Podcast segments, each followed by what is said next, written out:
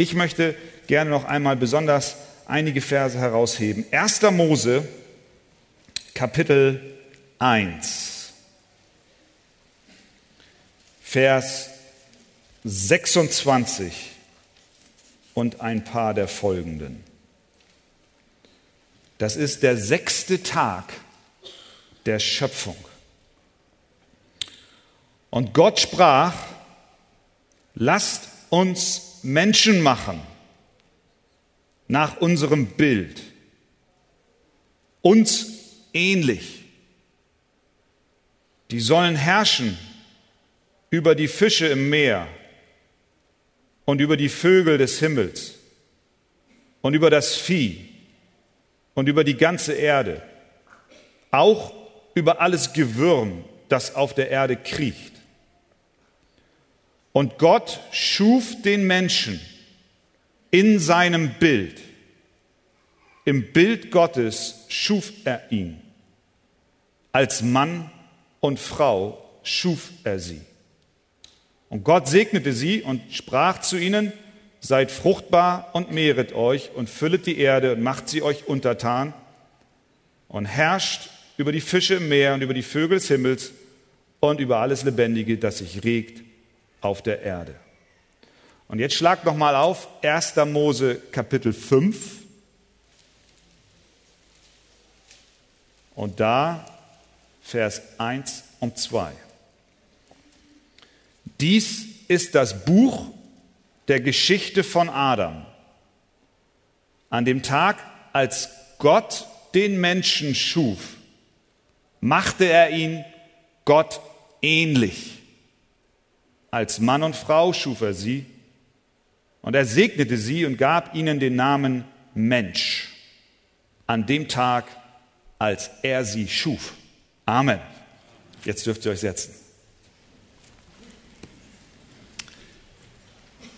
Wir machen eine Pause in unserer Korintherbriefserie, die wir ja im letzten Herbst, ich glaube im September begonnen haben. Und wir wollen uns an fünf Sonntagen jetzt in der Sommerpause mit dem Thema beschäftigen, das wir überschrieben haben mit den Worten, wer bin ich? Fragezeichen. Meine Identität in Christus. Wer bin ich?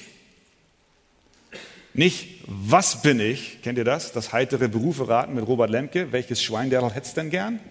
Die Frage stellen wir jetzt nicht. Nicht, was bin ich, sondern wer bin ich? Wer bist du? Einer würde sagen, ich, ich bin Krankenpfleger oder Krankenschwester. Ein anderer würde auf die Frage vielleicht antworten, ich bin ein Versager. Meine Ehe ist kaputt.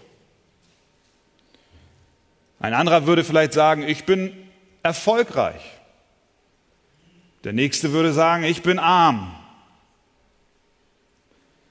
All diese Antworten zeigen, dass wir uns über subjektive Erfahrungen oder auch über Lebensumstände definieren. Für viele ist der Beruf so stark identitätsstiftend, dass sie sich im Prinzip gleichsetzen mit ihm. Dann heißt es manchmal, Sport ist mein Leben. Franz Beckenbauer. Ohne Fußball können wir ihn uns kaum vorstellen. Was sollte dieser gute Mann sonst tun? Oder auch einschneidende Erlebnisse, die wir im Laufe unseres Lebens gemacht haben, können so prägend sein, dass sie unsere Identität bestimmen. In dieser kurzen fünfwöchigen Predigtserie möchten wir die Frage stellen, was sagt Gott in seinem Wort über uns als Menschen aus? Wir werden bald sehen, dass unsere Identität in erster Linie nicht mit subjektiven und oft negativen Lebenserfahrungen zu tun hat, sondern aus der Sicht Gottes vor allem zu tun hat mit unserer Beziehung, die wir zu Jesus haben. Das ist für einen lebendigen Christen identitätsbildend, stiftend. Ja, das ist sein Wesen. Wer ist er in Bezug zu Jesus Christus? Heute möchte ich bei der grundlegenden Wahrheit über dich als Mensch beginnen. Wer bist du? Und diese erste grundlegende Wahrheit lautet, du bist ein geschaffenes Wesen. Du bist eine Schöpfung. Punkt Nummer eins. Wir sind geschaffen. Das lehrt uns nicht nur der Text, den wir eben gelesen haben, sondern das sagt uns die Bibel an vielen Stellen. Jesaja 45, Vers 12 zum Beispiel. Dort sagt Gott, ich habe die Erde gemacht und den Menschen auf ihr geschaffen.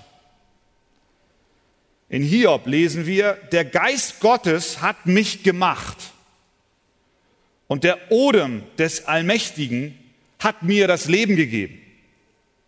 Und wir könnten durch die Bibel hindurchgehen und viele Stellen finden, in denen die Heilige Schrift bezeugt, du bist von Gott geschaffen.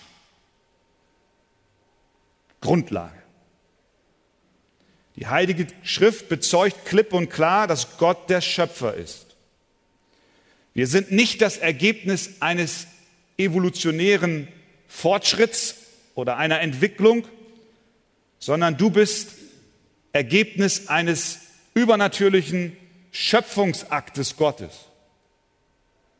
Darüber müssen wir uns klar werden. Das macht dich aus. Was bedeutet das, dass wir Geschöpfe Gottes sind? Diese Tatsache macht uns deutlich, dass wir total abhängig sind von Gott. Gott hat uns das Leben geschenkt, Gott erhält unser Leben und Gott bestimmt auch das Ende unseres Lebens.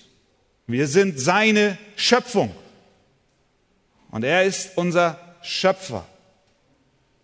Wir sind total von ihm abhängig. Psalm 145 sagt, aller Augen warten auf dich und du gibst ihnen ihre Speise zur rechten Zeit. Du tust deine Hand auf und sättigst alles, was lebt, mit Wohlgefallen. Wir sind abhängig in verschiedenster Weise von Gott, unserem Schöpfer. Wir sind zum Beispiel abhängig in Bezug auf unsere Nahrung.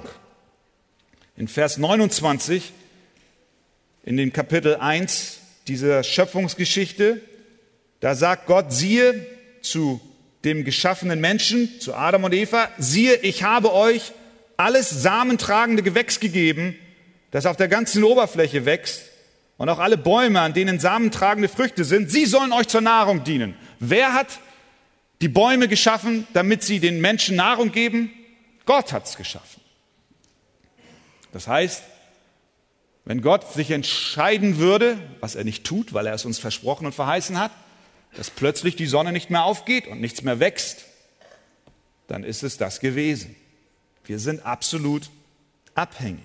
Durch den Sündenfall ist es ungleich schwerer an Nahrung heranzukommen, als wie es bei Adam und Eva der Fall war, bevor die Sünde eintrat. Gott hat bestimmt, dass seitdem wir Menschen arbeiten sollen um unsere Nahrung zu produzieren oder zu erwirtschaften. Tiere hingegen sehen nicht, sie bewässern nicht, sie ernten nicht, sie kochen und sie backen nicht, sondern sie nehmen einfach das, was dort auf dem Felde wächst. Und dadurch, dass wir durch unsere Bemühungen unsere Nahrung erwirtschaften und erarbeiten, sind wir dazu geneigt, zu denken, wir seien unabhängig, denn es hängt ja schließlich nur an uns. Wir meinen, dass wir unser durch unser Handeln unser Essen verdient hätten. Wir meinen plötzlich, dass wir unsere Bedürfnisse von uns aus befriedigen können, indem wir nur hart arbeiten oder genügend Geld verdienen, um in den Supermarkt zu gehen und dort unser Essen zu kaufen. Und wie schnell geht es uns und wir ertappen uns dabei, dass wir unsere Abhängigkeit von Gott vergessen, weil ja gerade im Prinzip alles doch vorrätig ist. Und schnell stellt sich dann ein Anspruchsdenken ein. das oft in Motzen und Klagen endet. Wenn der Supermarkt nicht die Weintrauben aus Chile da hat, vom Südhang, die Tomaten aus Holland leicht matschig sind, dann mosern wir rum. Wenn das Essen angebrannt ist, dann ist der Tag für dich gelaufen. Weißt du, was das Wort Gottes sagt? 5. Mose 8. Und wenn du gegessen hast und satt geworden bist, dann sollst du den Herrn, dein Gott, loben für das gute Land, das er dir gegeben hat. Hüte dich, dass du den Herrn, dein Gott, nicht vergisst, damit nicht dann dein Herz sich überhebt und damit du nicht in deinem Herzen sagst, meine eigene Kraft und die Stärke meiner Hand hat mir diesen Reichtum verschafft. So gedenke doch an den Herrn, dein Gott, denn er ist es, der die Kraft gibt, solchen Reichtum zu erwerben. Wenn du gegessen hast und satt geworden bist, dann sollst du den Herrn, dein Gott, danken. Du bist eine Schöpfung, absolut abhängig und alles, was du bekommst, und sei es die Nahrung auf dem Tisch, ist ein Geschenk und eine Gabe Gottes. Nicht nur in Bezug auf unsere Ernährung sind wir abhängig von Gott, sondern auch in Bezug auf das Leben und den Atem überhaupt. Wir brauchen ja nicht nur Nahrung, sondern wir brauchen auch Luft. Jeder Atemzug, jeder Herzschlag, jeder Augenblick deines Lebens kann nur geschehen, weil Gott es dir gewährt. Er sagt in Apostelgeschichte 17, Gott lässt sich auch nicht von Menschenhänden bedienen, als ob er etwas benötigen würde, da er doch selbst allen Leben und Odem und alles gibt. Jeder Atemzug, jeder Herzschlag ist ein Geschenk des allmächtigen Gottes. Auch unsere Pläne stehen in Abhängigkeit von Gott. Jeder von uns hat Pläne für sein Leben. Besonders dann, wenn wir jung sind und in die Zukunft schauen und überlegen, wie könnte was laufen, welche Ausbildung nehme ich, welchen Ehepartner finde ich, wo werde ich leben, was werde ich arbeiten, mit wem trete ich in Beziehung, wo reise ich hin, was werde ich mir anschaffen. All diese Fragen sind Dinge, die Gott durchaus auch befürwortet, dass wir unsere Pläne und Pläne in unserem Leben machen. Denn ohne Pläne wäre unser Leben chaotisch. Aber wir dürfen nicht vergessen, dass wir Schöpfung Gottes sind, dass wir abhängig sind von Gott, auch was unsere Pläne angeht. Deswegen erinnert uns die Heilige Schrift in Jakobus 4, mit den Worten daran, wohlan, die ihr nun sagt, heute oder morgen wollen wir in die und die Stadt reisen und dort ein Jahr zubringen, Handel treiben und Gewinn machen. Und doch wisst ihr nicht, was morgen sein wird. Denn was ist euer Leben? Es ist doch nur ein Dunst, der eine kleine Zeit sichtbar ist. Danach aber verschwindet er. Stattdessen solltet ihr sagen, wenn der Herr will und wir leben, wollen wir dies oder das tun. Also, jeden Plan, den du machst, jeden Vorsatz, den du triffst, tu es in dem Bewusstsein, dass du als Schöpfung Gottes in Abhängigkeit von Gott, dem Allmächtigen, lebst. Auch mit unseren Fähigkeiten insgesamt sind wir abhängig von Gott. Alle unsere Gaben und Talente, alles, was du hast, kommst von Gott. 1. Korinther 4, 7. Wer gibt dir den Vorzug? Was besitzt du, das du nicht empfangen hast? Wenn du es aber empfangen hast, was rühmst du dich? als ob du es nicht empfangen hättest. Immer wieder begegnen wir Menschen, die meinen, es käme nur auf ihre eigene Kraft drauf an. Sie haben sich aus den, am eigenen Schopf, aus dem Sumpf gezogen, sagen sie. Sie haben ihr Leben dermaßen in der Hand und sagen, es kommt nur darauf an, dass ich mich selber engagiere und alles tue, was in meiner Kraft liegt. Ihr Motto lautet, hilf dir selbst, dann hilft dir Gott. Warum aber hat Gott deine Pläne gesegnet? Warum hat Gott deine Anstrengungen gelingen lassen? Was hast du, das du nicht empfangen hast? Jede Fähigkeit, sei es im Geschäftsleben oder im Privaten oder im Sport oder in der Kunst oder was immer du betreibst, ist eine Gabe Gottes. Wir sind absolut, absolut abhängig von ihm. Unsere Gesellschaft, in der wir leben, übersieht diesen Aspekt unseres Seins. Wenn wir fragen, wer bin ich, dann werden wir in dieser Welt heute nicht die Antwort bekommen, wir sind Geschöpfe und somit abhängig von Gott. Dieser Gedanke wird heftig abgelehnt. Und weil das so ist, in dem Umfeld, in dem wir leben, müssen wir uns als Christen auch immer wieder neu daran erinnern. Wir sind geschaffen. Du bist eine Schöpfung Gottes und abhängig von dem Allmächtigen. Aber wie genau sind wir geschaffen? Wir haben ja jetzt drei Verse gelesen, die diesen Schöpfungsakt Gottes beschrieben haben. In Vers 26 sagt Gott, lasst uns Menschen machen nach unserem Bild, uns ähnlich. In Vers 27 sagt Gott, er schuf den Menschen zum Bilde Gottes. Und in 1. Mose 5, Vers 1 noch einmal, an dem Tag, als Gott den Menschen schuf, machte er ihn Gott ähnlich. Dreimal in unmittelbarem Kontext beschreibt uns die Heilige Schrift, dass wir gemacht worden sind nach dem Bilde, im Bilde Gottes. Wir sind ihm ähnlich. Wer bin ich? Ich bin Gott ähnlich. Wusstest du das? Das heißt übrigens in der Bibel nur in diesen Worten so von einer Kreatur, nämlich den Menschen. Gott hat zu nichts anderem, was er gesagt hat, geschaffen hat, gesagt, es ist in meinem Bilde gemacht. Gott wollte offensichtlich ein Geschöpf machen, das ihm ähnlich ist. Das hebräische Wort, was dort im Grundtext verwendet wird, bedeutet, es ist ihm gleich, aber nicht identisch. Wir sind Gott gleich, wir sind ein Gleichnis von ihm. Wir sind nicht Gott, aber wir sind seine, eine Ablichtung von ihm. Wir spiegeln ihn wieder, wir reflektieren sein Wesen und seine Herrlichkeit. Das tun wir auf verschiedene Weise, in verschiedenen Bereichen. Zum einen im intellektuellen Bereich. Wir können logisch denken und wir können forschen. Wir können schöpferisch wirken, wie es auch Gott getan hat. In dieser Hinsicht unterscheiden wir uns von der übrigen Schöpfung. Wir sind fähig zu argumentieren, was uns zum Beispiel von der Tierwelt unterscheidet. Am Freitag las ich im Hamburger Armblatt die Überschrift, Kakadus sind brillante Tresorknacker. Und dann war so ein Bild von so einem Kakadu, den kennt ihr mit diesem Kamm. Ein Bild, wo ein Kakadu mit dem Schnabel ein Tresor geöffnet hat. Und dann heißt es weiter in diesem Artikel, dass der Kakadu fünf Tresore hintereinander knacken kann, ohne dass ihm irgendein Mensch erklärt hat, wie das geht. Interessant, ne? Dann denkst du, wow, so ein schlauer Vogel. Wenn ich nur ein bisschen von diesem Vogel hätte. Manch ein Bankräuber nimmt jetzt einen Kakadu mit auf seine Beutezüge.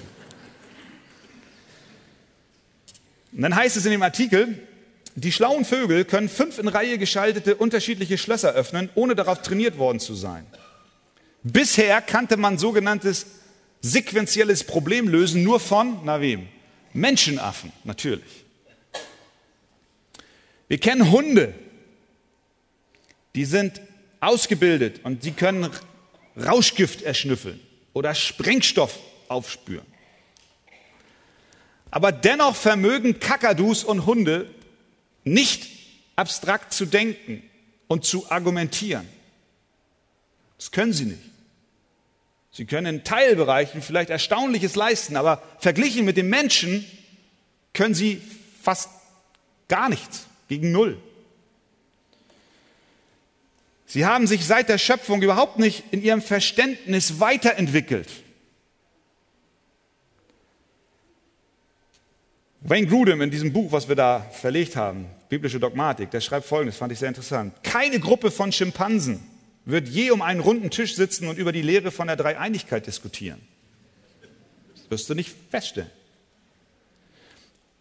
Er sagt weiter, tatsächlich sind wir sogar in der Entwicklung körperlichen und technischen Geschicks den Tieren weit überlegen. Biber bauen immer noch die gleichen Dämme, die sie seit Tausenden von Generationen gebaut haben. Das stimmt. Vögel bauen immer noch die gleichen Nester und Bienen bauen immer noch die gleichen Bienenstöcke. Doch der Mensch entwickelt fortwährend größeres Geschick und eine größere Komplexität in der Technologie, in der Landwirtschaft, in der Naturwissenschaft und in nahezu jedem Betätigungsfeld. Musst du mal überlegen. allein in den letzten 100 Jahren, wie der Mensch sich weiterentwickelt hat. Plötzlich fliegen wir zum Mond und das ist ja schon gar nichts mehr. Wir sind ja schon beim Mars inzwischen angekommen. Zwar nicht als Mensch, aber als Gerät. Der Mensch entwickelt sich beständig fort, in, in, nicht, nicht in, in seiner Eigenschaft als Mensch, nicht evolutionär, sondern in seinem Denken, in seiner Fähigkeit zu entwickeln. Das ist im Bilde Gottes geschaffen sein. Die Fähigkeit zu besitzen, zu denken, zu überlegen, zu, zu, werk, zu wirken und zu schaffen. Der Mensch ist im Bilde Gottes geschaffen. Du bist, wer bist du? Du bist im Bilde Gottes geschaffen. Wenn wir an unsere Sprache denken, dass wir komplexe Zusammenhänge erklären können mit Worten, das kann kein anderes Wesen auf diesem Planeten. Es kommt, weil wir im Ebenbild, im Bilde Gottes geschaffen sind. Wenn ich zu meinem, meiner vierjährigen Tochter sage, Leni, geh mal in den Keller. Punkt Nummer eins. Hol den roten Schraubenzieher. Punkt Nummer zwei. Der liegt auf der Werkbank. Punkt Nummer drei. Und bring ihn hoch zu Papa. Punkt Nummer vier. Und gib ihn ihm. Was macht meine Tochter, wenn sie Gehorsam gelernt hat? Hoffentlich geht sie dann. Sie versteht. Sie versteht diese Anweisung.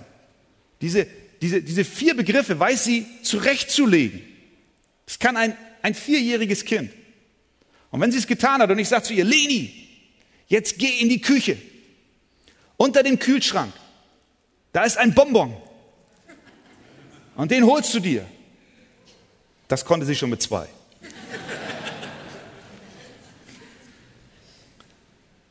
Sag einem Affen, sag einem Kakadu, fliege dorthin und hol mir die Beere vom Baum und bring sie hier in den Korb. Die rote bitte, nicht die blaue. Dann wird der Kakadu dich doof angucken und sagen, gib mir einen Tresor. Das heißt, wir sind, wir sind im Bilde Gottes geschaffen.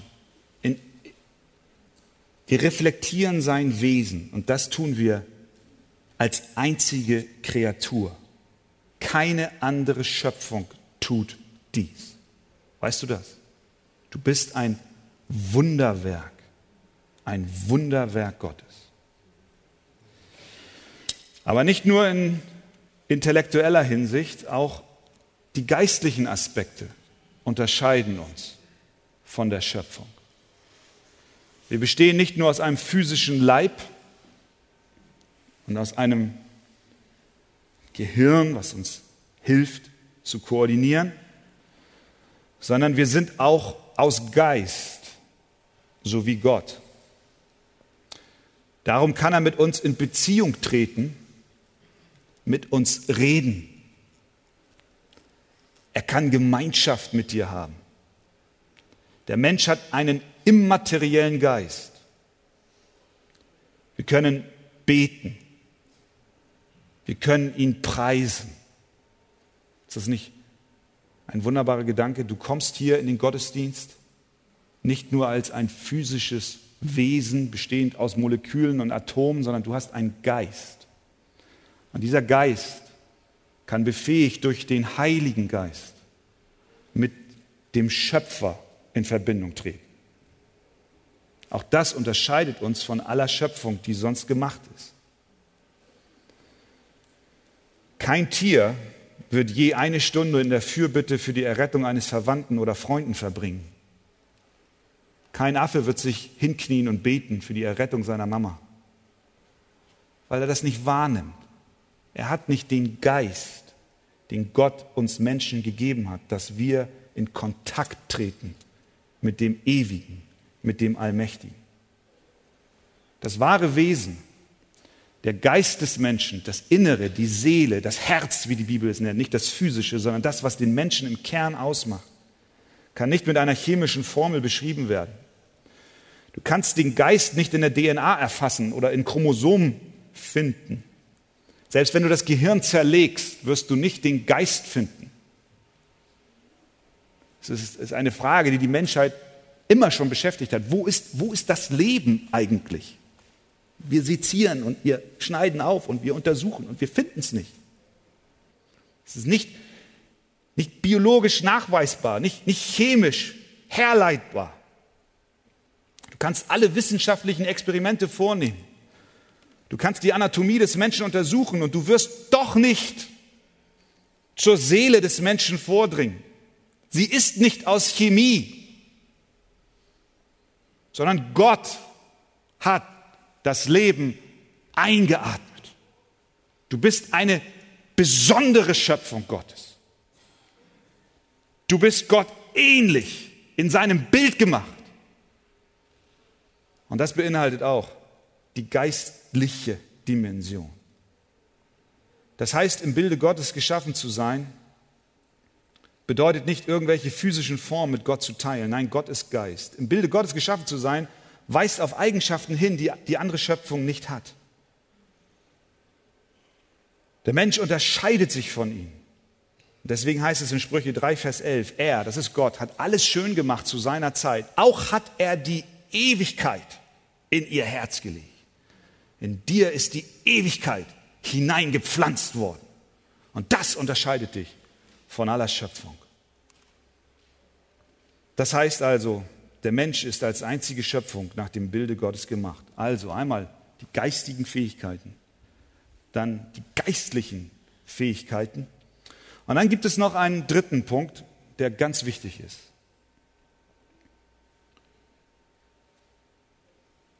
Zu der Frage, was es bedeutet, im Bilde Gottes geschaffen zu sein. Und auch Teil der Antwort ist, wer bist du?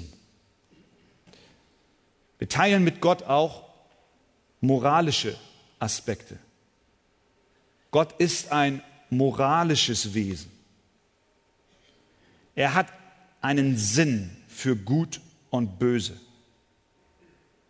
Und das hast du auch. Du hast einen Sinn für richtig und für falsch. Wir sind Geschöpfe, die für unsere Handlungen moralisch vor Gott verantwortlich sind. Wir haben die Fähigkeit, Richtiges von Falschem zu unterscheiden. Wir haben die Fähigkeit, Gott zu gehorchen oder ihm nicht zu gehorchen. Und für all das, was wir in diesem Bereich tun, sind wir verantwortlich vor Gott. Wer bin ich? Eine Schöpfung mit moralischer Dimension, die verantwortlich ist vor Gott. Das hat Gott nicht nur Adam deutlich gemacht, sondern das zieht sich wie ein roter Faden durch die ganze Bibel hindurch. Schon gleich im Garten Eden hat Gott zu den Menschen gesagt, von jedem Baum des Gartens darfst du nach Belieben essen, aber von dem Baum der Erkenntnis des Guten und des Bösen sollst du nicht essen. Denn an dem Tag, da du davon isst, musst du gewisslich sterben. Das heißt, Gott gibt dem geschaffenen Menschen, Adam und auch Eva, die Möglichkeit, von allem zu essen, bis auf von dem einen Baum. Das impliziert, dass der Mensch in der Lage ist, das, was Gott gewährt, zu unterscheiden von dem, was Gott verbietet. Er ist in der Lage, moralisch zu urteilen. Das ist richtig und das ist falsch. Und für dieses Handeln macht Gott Adam verantwortlich. Diese Verantwortlichkeit setzt sich durch die ganze Bibel hindurch. 1. Mose 4. Kaum war das Paradies zu Ende, da erschlägt der Kain den Abel. Und was macht Gott? Er macht Kain verantwortlich, dass er seinen Bruder getötet hat. Ein paar Kapitel später kommt das Volk Israel an den Berg Sinai und Gott gibt ihnen die zehn Gebote. Warum gibt er ihnen die? Damit sie diese Gebote befolgen. Und wenn sie sie nicht folgen, befolgen, dann wird eine Strafe darauf folgen. Das heißt, Gott macht das ganze Volk verantwortlich, vor Gott recht zu leben. Psalm 119, Vers 4 sagt, du hast deine Befehle gegeben, dass man sie eifrig befolge. Jesus greift diesen Gedanken auf in Johannes 14 und er sagt, liebt ihr mich, so haltet meine Gebote. Ihr seid moralisch verantwortlich als geschaffenes Wesen. Du bist verantwortlich vor Gott für dein Leben. Das unterscheidet dich von jeder anderen Kreatur, die nicht ein Mensch ist. Römer 14, Vers 12. So wird also jeder von uns für sich selbst Gott Rechenschaft ablegen.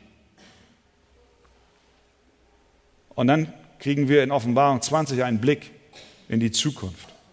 Wie wird es sein, wenn wir Rechenschaft ablegen müssen? Und das Meer gab die Toten heraus, die in ihm waren, und der Tod und das Totenreich gaben die Toten heraus, die in ihnen waren, und sie wurden gerichtet, ein jeder nach seinen Werken. Von der Schöpfung Adams bis zum Ende der Zeit macht Gott den Menschen für sein Handeln verantwortlich. Er fordert die Einhaltung seiner Gebote und Bestimmungen. Wir sind nicht frei, einfach gehorsam oder ungehorsam zu sein und dann zu glauben, es würde keinen Unterschied machen. Nein, wir sind moralisch verantwortlich. Genauso wie wir dazu neigen, unsere totale Abhängigkeit von Gott zu vergessen, genauso neigen wir dazu, unsere Verantwortung und Rechenschaftspflicht vor ihm zu ignorieren. Wir leben in einer Welt, die diesen Gedanken völlig ausblendet. Heutzutage wird das gar nicht mehr geglaubt, dass wir in irgendeiner Form verantwortlich sind vor Gott. Jeder macht, was er will, jeder lebt nach seiner eigenen Fasson. Gott gibt es überhaupt nicht mehr in den Köpfen der meisten Zeitgenossen. Und wenn es ihn gibt, dann gibt es ihn nur so, wie wir ihn definieren. Und dann mag ich vielleicht rechenschaftspflichtig vor ihm sein, aber er ist ja nur so, wie ich ihn mir vorstelle. Also kann ich tun und lassen, was ich will. Er wird schon seinen Segen dazugeben. Er ist ja der liebe Gott im Himmel mit dem langen weißen Rauschebart und er segnet und liebt ja alle. Das ist aber nicht die Botschaft der Bibel, sondern die Botschaft der Bibel ist, du bist geschaffen im Bilde Gottes und das beinhaltet auch deinen moralischen Aspekt. Das heißt, du kannst dich entscheiden zwischen Gut und Böse und für all dein Handeln für alle deine Taten bist du vor ihm verantwortlich. Er ist die höchste Instanz. Das heißt mit anderen Worten, ihr Lieben, es ist unglaublich, es ist unfassbar, wenn wir daran denken, dass Gott uns geschaffen hat nach seinem Bild.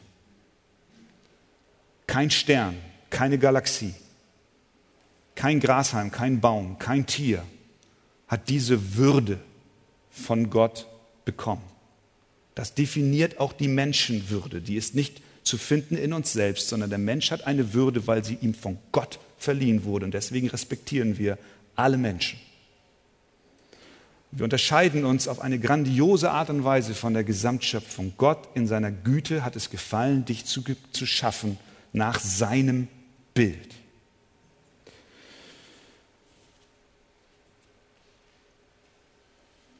Zum Wesen des Menschen gehört aber auch die Tatsache, dass durch die Sünde das Bild Gottes in ihm entstellt wurde. Adam und Eva hielten sich nicht an die Gebote Gottes, sie nahmen von dem Baum, von dem sie nicht essen durften, sie sündigten und Gott machte sie verantwortlich. Er kam in den Garten und er rief, Adam, wo bist du? Er hat seine Warnung und seine Worte Wirklichkeit werden lassen. Letztlich warf er sie aus dem Garten Eden, legte ihnen Lasten auf und sie werden, genauso wie du und ich, am Tag des Gerichtes Rechenschaft ablegen müssen für ihr Verhalten. Was aber geschah mit der Ebenbildlichkeit, von der wir gesprochen haben und von der unser Text hier spricht? Was ist mit dieser Ebenbildlichkeit geworden? Denn das, was wir hier gelesen haben, hat ja Gott bei der Schöpfung getan, bevor der Sündenfall stattgefunden hat. Was ist damit geworden mit der Gleichheit zu Gott? Nicht mit der Identität, aber mit dem Reflektieren seines Wesens. Das Bild wurde entstellt, aber es ging nicht völlig verloren. In 1. Mose 9 sagt Gott, wer Menschenblut vergießt, und das war nach dem Sündenfall, dessen Blut soll auch durch Menschen vergossen werden, denn im Bild Gottes hat er den Menschen gemacht. Oh, das heißt also auch nach dem Sündenfall, nach dem Rauschmiss aus dem Paradies, bleibt bestehen, dass du im Bild Gottes geschaffen bist. Aber du reflektierst ihn nicht mehr in der vollen Art und Weise, wie Adam und Eva es getan haben, sondern dieses Bild hat durch die Sünde gelitten. Du bist nicht mehr moralisch rein. Du bist nicht mehr vollkommen, so wie Adam und Eva es waren. Der sündhafte Charakter, den wir nun haben, der spiegelt nicht mehr die Heiligkeit Gottes wider. Unser Verstand ist durch die Unwahrheit verdorben. Unser Reden lobt und preist nicht mehr fortwährend Gott, sondern wir merken plötzlich, wir sagen auch böse Worte, nicht nur über Gott und zu Gott, sondern auch zu unseren Nächsten. Unsere Beziehungen sind plötzlich nicht mehr in der reinen Form, wie sie waren. Das Spiegelbild Gottes ist verzerrt. Wir sind plötzlich egoistisch geworden und denken mehr an uns als an den Nächsten. Aber wir sind dennoch im Bilde Gottes geschaffen. Das Bild Gottes ist zwar entstellt, aber es ist noch vorhanden.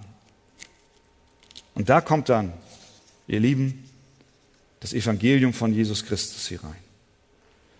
Die wahre Natur des Menschen, so wie er im Bilde Gottes geschaffen wurde, wurde in einer Person dann wieder vollkommen sichtbar. Und das ist in Jesus Christus. Er lebte in menschlicher Natur auf dieser Erde und er reflektierte seinen Vater im vollen Sinne. Wenn du an Jesus Christus glaubst, dann wird dieses verzerrte Ebenbild nicht von heute auf morgen wiederhergestellt und alles ist so, wie es sein sollte. Aber die Bibel verheißt uns, dass wenn wir uns im Glauben und Vertrauen an Jesus Christus wenden, dann wird er uns die Gnade und die Kraft geben, dass er uns verwandelt in das Bild wessen hinein, in das Bild seines geliebten Sohnes. Dann kommst du auf eine Laufbahn, in der du beständig danach strebst, Gott ähnlicher zu werden. Wir werden erneuert nach dem Bilde dessen, der uns geschaffen hat. Wir werden verwandelt in das Bild Jesu Christi von Herrlichkeit zu Herrlichkeit. Und dieses Bild wird völlig wiederhergestellt, wenn Jesus wiederkommt und wir so sein werden wie er. Das heißt, du bist ein geschaffenes Wesen. Das bedeutet, du bist abhängig von Gott. Vergiss es nicht, in all deinem Streben, in all deinem Handeln, dass du Gott die Ehre gibst. Du bist nach dem Bilde Gottes geschaffen, ausgestattet mit Fähigkeiten, die sonst kein anderes Wesen hat. Danke Gott dafür. Aber zugleich stellen wir fest, dass dieses Bild verzerrt ist durch die Sünde, die auch in unser Leben Einzug gehalten hat. Und aufgrund dieser Tatsache sind wir, weil wir moralisch verantwortlich sind vor Gott, ewig verloren. Aber Gott sandte seinen eigenen Sohn, Jesus Christus, auf diese Welt, der das Ebenbild Gottes in Perfektion ist. Er hat nie gesündigt, er hat nie ein Böses getan, sondern er reflektiert Gott in seinem ganzen Wesen. Und nun bist du dort mit deinem zerbrochenen Leben, mit deinem korrupten Charakter, mit all deinen Sorgen und deinen Sünden. Und du siehst dich selbst und du siehst, wie Gott dich eigentlich geschaffen hat, nämlich zu sein wie er. Aber du stellst fest in deinem persönlichen Leben, du kommst diesem Anspruch nicht nach. Du bist verloren. Du gehst in Ewigkeit verloren, weil du eines Tages vor Gott dem Richter stehen musst und Rechenschaft ablegen musst für dein Leben. Aber Gott hat eine Lösung für dieses Dilemma geschaffen. Er sandte seinen eigenen Sohn, Jesus Christus, der an deiner Stelle ein Leben führte, was vollkommen vor Gott äh, gelebt wurde. Und wenn du nun in dem Glauben und Vertrauen dich an ihn wendest, wirst du wiederhergestellt. Und Jesus Christus wird dich vertreten und wird dein Fürsprecher sein. Was lernen wir aus diesen Gedanken? Ganz schlicht. Wir lernen zunächst einmal Demut. Die Erkenntnis, dass wir absolut abhängig von Gott sind, sollte uns demütig machen. Dass jeder Atemzug und jeder Krümel Nahrung von Gott kommt, muss uns von unserem hohen Ross herunterholen. Die Erkenntnis, dass ich vor Gott für jeden Gedanken, jedes Wort und jede Tat rechenschaftspflichtig bin, sollte mich klein machen. Das Wissen, dass ich oft vor Gott versage und Gott nicht die Ehre gebe, sollte mich demütig machen. Und zweitens, es führt uns in eine tiefe Dankbarkeit. Alles, was in mir oder um mich herum gut ist, egal ob geistlich oder materiell, ist eine Gabe Gottes. Und am wichtigsten, wenn ich Jesus Christus glaube und ihm vertraue, dann hat er die Rechenschaftspflicht für meine Sünde auf sich genommen und die volle Strafe für jeden Ungehorsam meinerseits bezahlt. Durch ihn werde ich eines Tages wieder in dem Bild sein, das Gott für mich von Anbeginn der Welt vorgesehen hat. Wir werden sein wie Jesus. Das ist der Tag, an dem alles wiederhergestellt ist. Gott hat sich vorgenommen, die verloren gegangene Schöpfung wiederherzustellen. Das beinhaltet Menschen, die an ihn glauben. Das beinhaltet die kaputte Schöpfung. Er wird einen neuen Himmel und eine neue Erde schaffen. Und darauf freuen wir uns. Wer bist du? Du bist eine Schöpfung des lebendigen Gottes. Und in Jesus Christus gerecht gesprochen. Und daran wollen wir jetzt denken, wenn wir zum Abendmahl gehen. Amen. Amen.